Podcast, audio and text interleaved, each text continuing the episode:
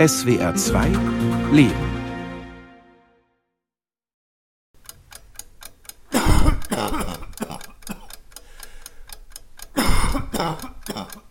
Das mit dem Husten ist schon komisch.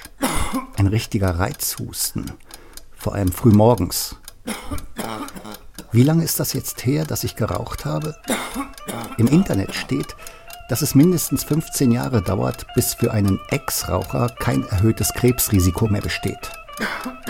Meine Hausärztin tippt auf ein Symptom der Refluxkrankheit, unter der ich gelegentlich leide. Das Röntgenbild meiner Lunge sei vollkommen unauffällig. Aber warum muss ich dann husten, auch wenn ich kein Sodbrennen habe, so wie jetzt? Wenn die Gedanken auf diese Weise kreisen, sind die Nächte meist kurz. Im Laufe des Tages lässt der Husten in der Regel nach und mit ihm auch die Angst. Unterwegs in der U-Bahn, eine FFP2-Maske im Gesicht, fühle ich mich wieder unwohl. Ein Mann betritt den Waggon und schneuzt sich, bevor er seine Maske über die Nase zieht. Ich verspüre einen Fluchtreflex und setze mich ans andere Ende des Wagens. Ich denke, dass es eine Verdrängung gibt. Es gibt eine unsichtbare Gefahr. Ne? Und ich glaube, das so zu ignorieren, ist halt auch ein Mechanismus, irgendwie damit umzugehen. Miriam, eine alte Freundin, die ich seit Beginn der Corona-Krise nicht mehr gesehen habe, kann meine Ängste verstehen. Wir treffen uns im Garten ihres Wohnhauses. Obwohl wir draußen sind und Abstand halten, trage ich eine Maske, was Miriam sehr recht ist. Rasch kommen wir auf das Thema Corona und die allgegenwärtige Angst, sich anzustecken. In dem Thema ist halt auch das Thema Tod auch mit drin, ne? weil also das zeigt uns auch, dass wir nicht ewig leben. Das ist ja auch das eigentlich, was diese Angst vor Krankheiten so schürt. Wenn ich jetzt hier nicht aufpasse oder wenn ich halt diesem Symptom nicht nachgehe, das verdränge, dass es dann einfach sehr ernste Folgen haben kann. Mhm. Und ich denke, jeder hat so seine eigenen Mechanismen, ne, die auch was mit der eigenen Persönlichkeit zu tun haben. Ne? Der eine wird halt übervorsichtig, ein anderer verdrängt, ein anderer versucht zu kontrollieren ne, und fühlt sich dadurch vielleicht sicher, indem er halt alles kontrolliert. Also ich kann mich auch manchmal nachts ganz gut reinsteigern, so, also wenn, okay. ich, wenn, ich, so einen Husten habe, der zwar schon untersucht wurde, aber ich mich frage, warum geht der nicht weg? Mhm. Kennst du diese, ähm, naja, Angst? Ja. Yeah. Mittlerweile ja, also mit 20, 25 oder Anfang 30 war das ein anderer Planet, ne? Angst vor Krankheiten zu haben. Aber ich glaube, es hat auch was mit Erfahrung zu tun. Ne? Meine Mutter ist an einem Krankenhauskeim gestorben ne? und mein Onkel auch. Das prägt natürlich auch so.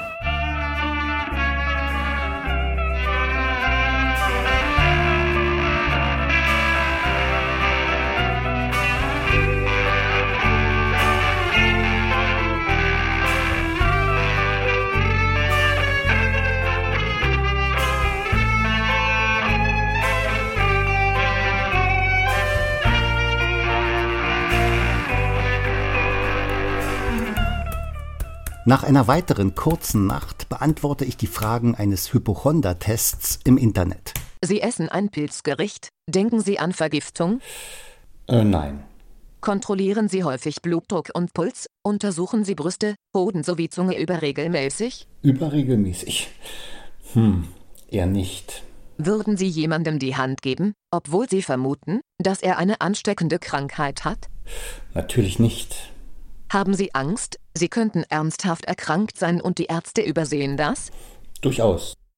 In anderen Fragen geht es um die Reaktion meiner Mitmenschen, mein Vertrauen in die Kompetenz meines Hausarztes und um meine Sensibilität in Bezug auf bestimmte Körperfunktionen. Am Ende erhalte ich das Ergebnis.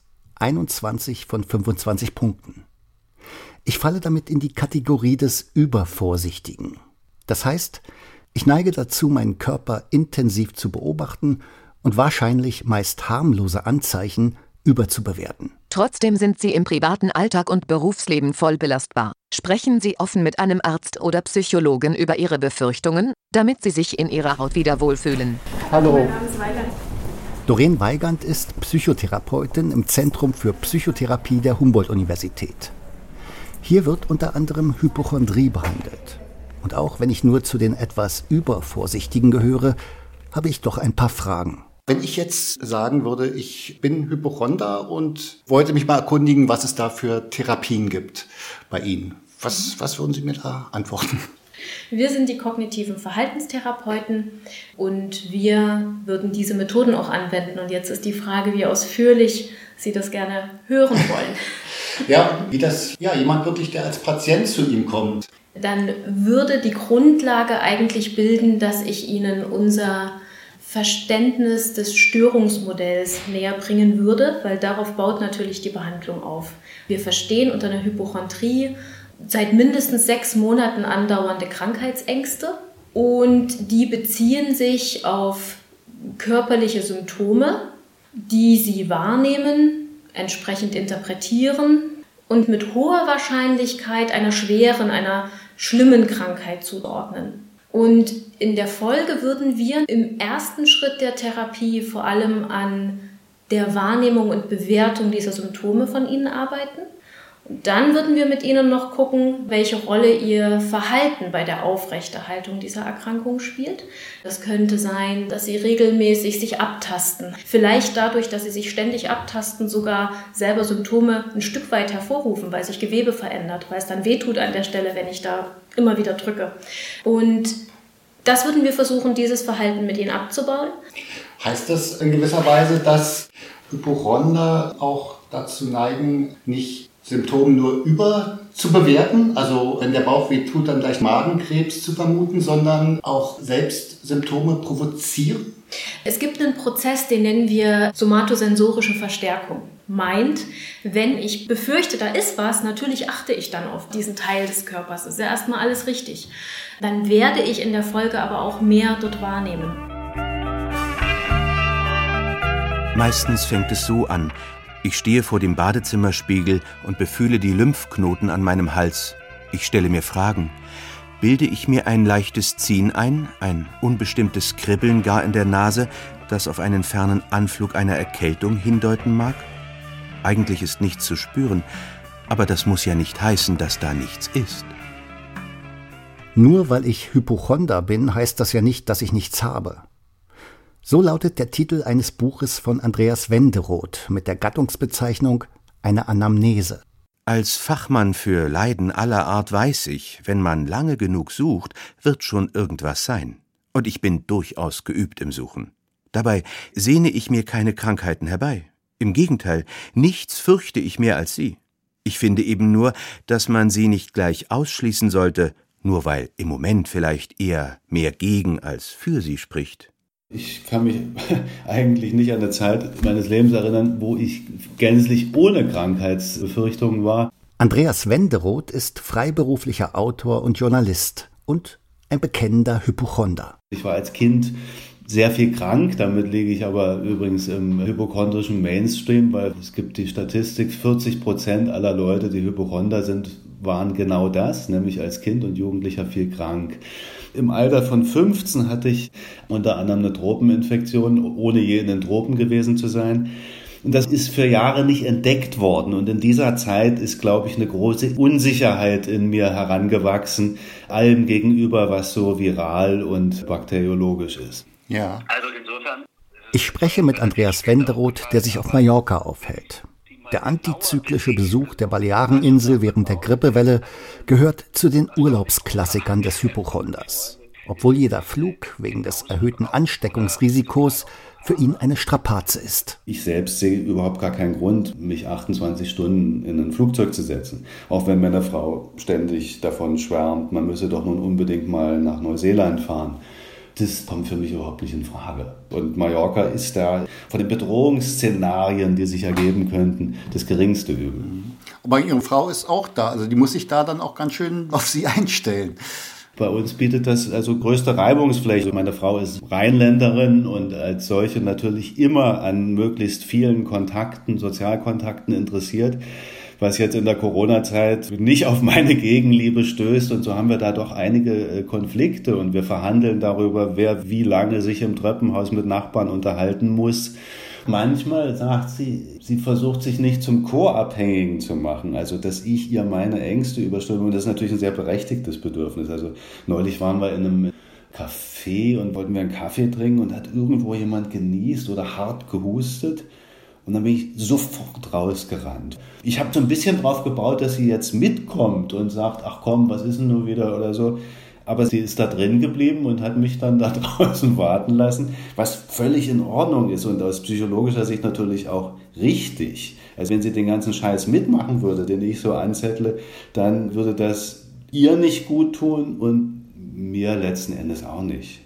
Das ist auch tatsächlich so, dass wir Partner mit in die Therapie reinholen, weil der Patient lernen soll, sich das selber, diese, sozusagen diese Sicherheit aus sich wiederzuholen. An den Stellen, wo Vermeidungsverhalten besteht, ähm, wie ich, ich renne raus, bedeutet ja, ich vermeide den Kontakt mit den möglichen Keimen. Also ist doch ein super Modell, was die Partnerin abgegeben hat. Die ist drin geblieben und hat gezeigt, man kann das aushalten und die ist ja auch höchstwahrscheinlich danach nicht stark erkrankt. In seinem Buch beschreibt Andreas Wenderoth Hypochondrie als ein Duell der Vernunft gegen die Angst, wobei letztere die eindeutig besseren Waffen hat. Es ist so, als würde man einen Panzer gegen einen Reiter mit Pfeil und Bogen antreten lassen. Der Reiter hat eigentlich nur dann eine Chance, wenn dem Panzer das Benzin ausgeht oder alle Panzerinsassen so vollständig betrunken sind, dass sie ihn übersehen. Es müssen also schon relativ viele günstige Umstände zusammenkommen, damit der Reiter einigermaßen gesund davonkommt. Das ist in etwa meine Situation. Wir fragen auch, wie hoch ist denn Ihre Überzeugung, dass Sie jetzt an Krebs leiden? Beispielsweise. Also dass dieser Druck, den Sie in der Magengegend äh, spüren, Magenkrebs ist beispielsweise. Wie überzeugt sind Sie davon? Ich kenne keinen Patienten, der 100% sagt an der Stelle, sondern die haben schon den rationalen Reiter, der irgendwie sagt, naja, vielleicht ist da doch nichts. Also den Anteil gibt es auch. Aber die sagen eben eine Zahl deutlich über 50%. Die sagen vielleicht 80%. Ne? Also das ist der Panzer. 80% Angst sagen, das ist der Magenkrebs und eben der deutlich kleinere Anteil sagt, das wird schon nichts sein. Und das ist tatsächlich ein Teil der Therapie, dass wir diese Überzeugung verschieben.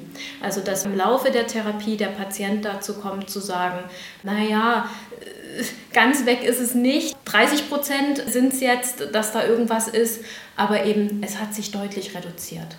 Zu Beginn einer kognitiven Verhaltenstherapie erklärt mir die Psychotherapeutin Doreen Weigand, gehe es häufig darum, die Patienten dazu zu bringen, alternative Erklärungen für die angstmachenden Symptome zuzulassen. Es nützt ja nichts zu sagen, guck mal an, wahrscheinlich ist nichts, weil nur einer von tausend, die Magenschmerzen haben, hätten jetzt den Magenkrebs. Weil der Hypochonder wird sagen, ja, aber ich bin der eine.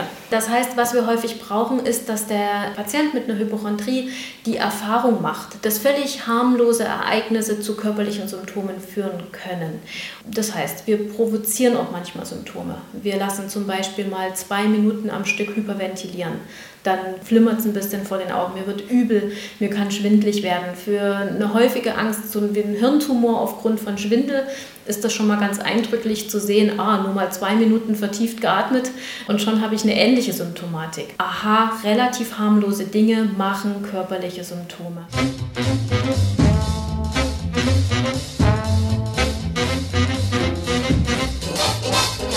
Sie sagten vorhin am Telefon, Ihnen wäre schwindlig. Ja, ein bisschen schwindlig und ich, ich glaube, dass ich etwas schwerhörig werde auf dem rechten Ohr. Äh, auf meinem linken. Mein, mein, meinem linken, nein, nein, Verzeihung, auf meinem rechten oder auf meinem linken. Jetzt erinnere ich mich nicht Sehen wir es uns mal an.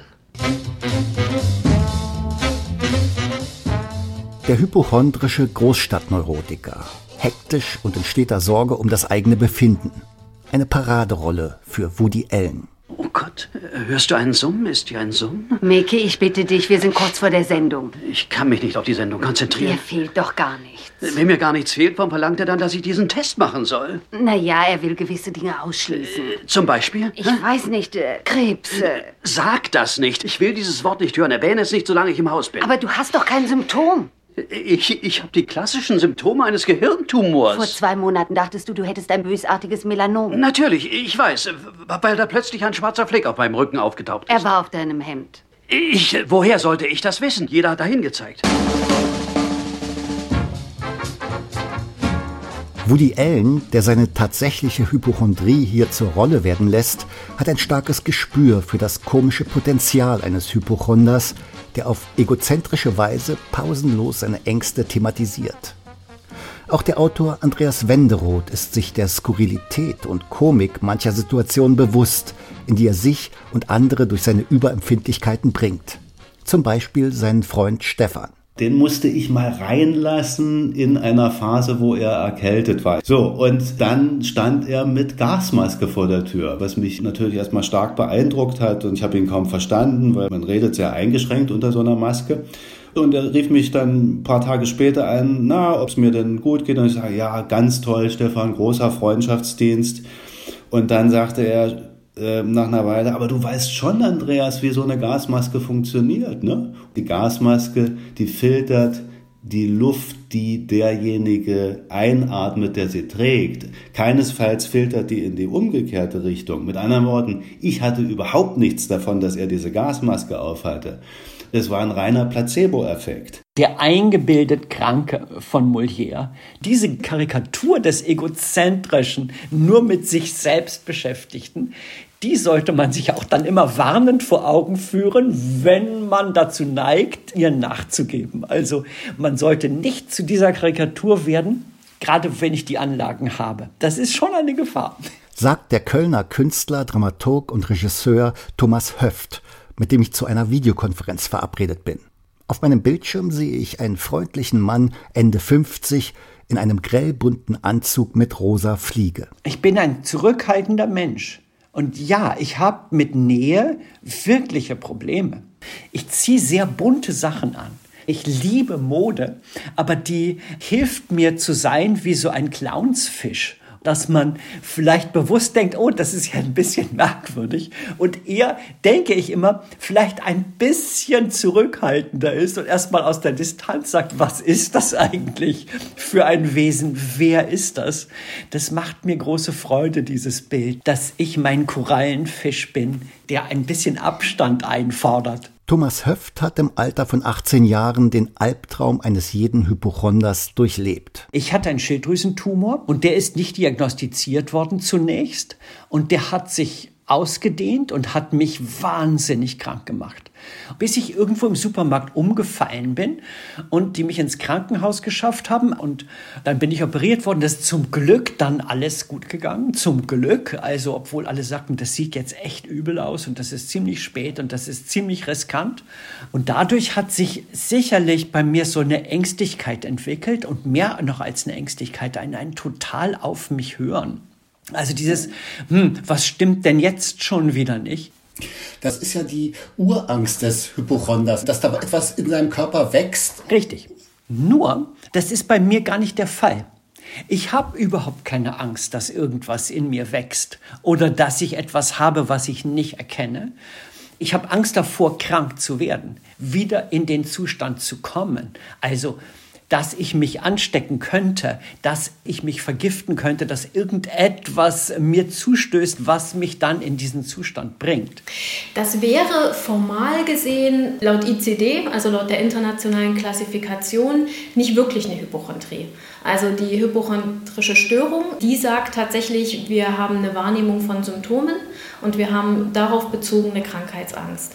Und das hält auch schon eine Weile an. Also eigentlich, wenn wir es korrekt nehmen, wäre das keine Hypochondrie. Der Unterschied zwischen der Angst, eine schwere Krankheit zu haben und der eine zu bekommen, ist für die sich Ängstigenden sicher nicht so entscheidend. Auch nicht, ob sie sich mit Fug und Recht als Hypochonder bezeichnen können oder nicht. Zumal im angelsächsischen Wissenschaftsbetrieb und im Allgemeinverständnis auch die obsessive Angst zu erkranken als hypochondrisch gilt. Thomas Höfts Krankheitsbild hat sich im Laufe seines Lebens verändert. Das Zweite, was für mich ganz, ganz entscheidend ist, ist die ganze HIV, die ganze AIDS-Geschichte. Das war für mich unheimlich prägend und ganz, ganz klar. Mein Coming Out und mein schwules Erwachen findet statt Anfang der 80er Jahre in Hamburg. Und da hätte ich mir wahnsinnig leicht was einfangen können. Und es sind viele, viele von meinen Bekannten und Freunden krank geworden und gestorben. Und das war der zweite totale Schock. So dieses, oh Gott, Menschen sind gefährlich, Kontakt ist gefährlich. Und in dieser Haltung, in diesem Gedankengebäude der Sorge und des Schwierigen bin ich erwachsen geworden. Und das ist geblieben.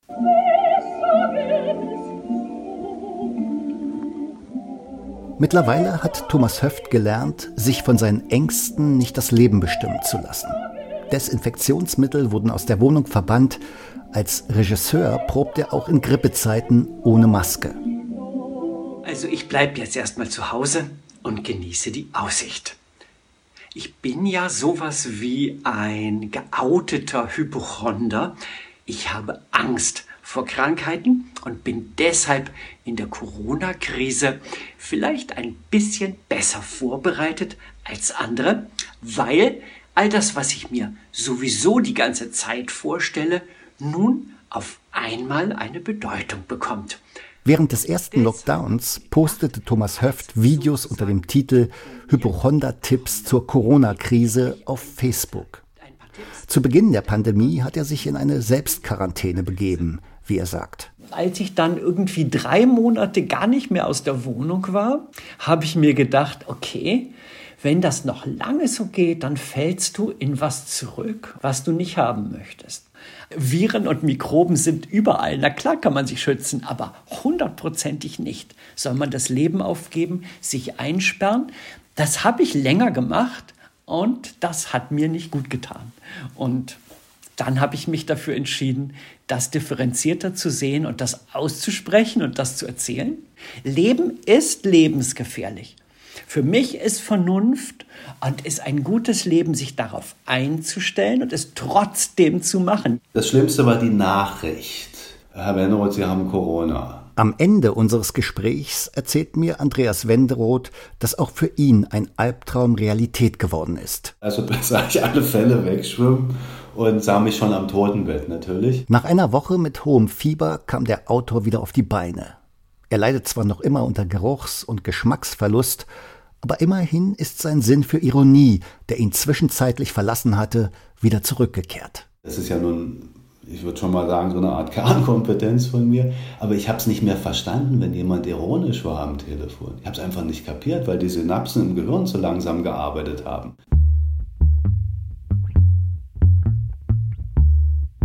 Und dann habe ich aber die Eigenschaft, wenn die Krankheit Realität geworden ist, egal was, dann werde ich sehr, ja, fast nüchtern oder so. Das, damit kann ich umgehen. Also schlimm ist für mich immer nur die Zeit bis zur Krankheit, wo Ängste den Weg zur freien Entfaltung haben. Wenn die Krankheit da ist, dann ist ja kein Grund mehr, die Angst zu haben.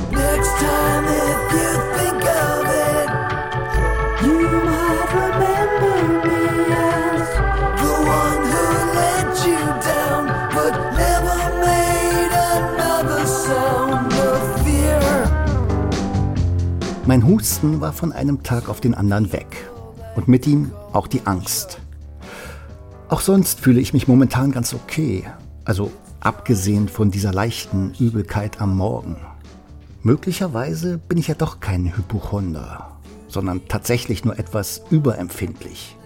Gibt es eigentlich symptomfreie Hypochonder? Ich glaube, der Hypochonder wird immer irgendetwas spüren. Das kann aber eben durchaus etwas sein, was jeder andere auch hat. Nur aus irgendeinem Grund richtet diese Person ihre Aufmerksamkeit drauf und dann beginnt dieser Kreislauf aus Bewertung als gefährlich, noch mehr drauf achten und Angst bekommen sozusagen. Die kognitive Verhaltenstherapie gibt mir Doreen Weigand mit auf den Weg, sei sehr effektiv bei der Behandlung von Hypochondrie. Oft reichen bereits 25 Therapiestunden aus, um deutliche Fortschritte im Umgang mit den eigenen Ängsten zu machen. Dabei sieht sie mich aufmunternd an. Sound of fear.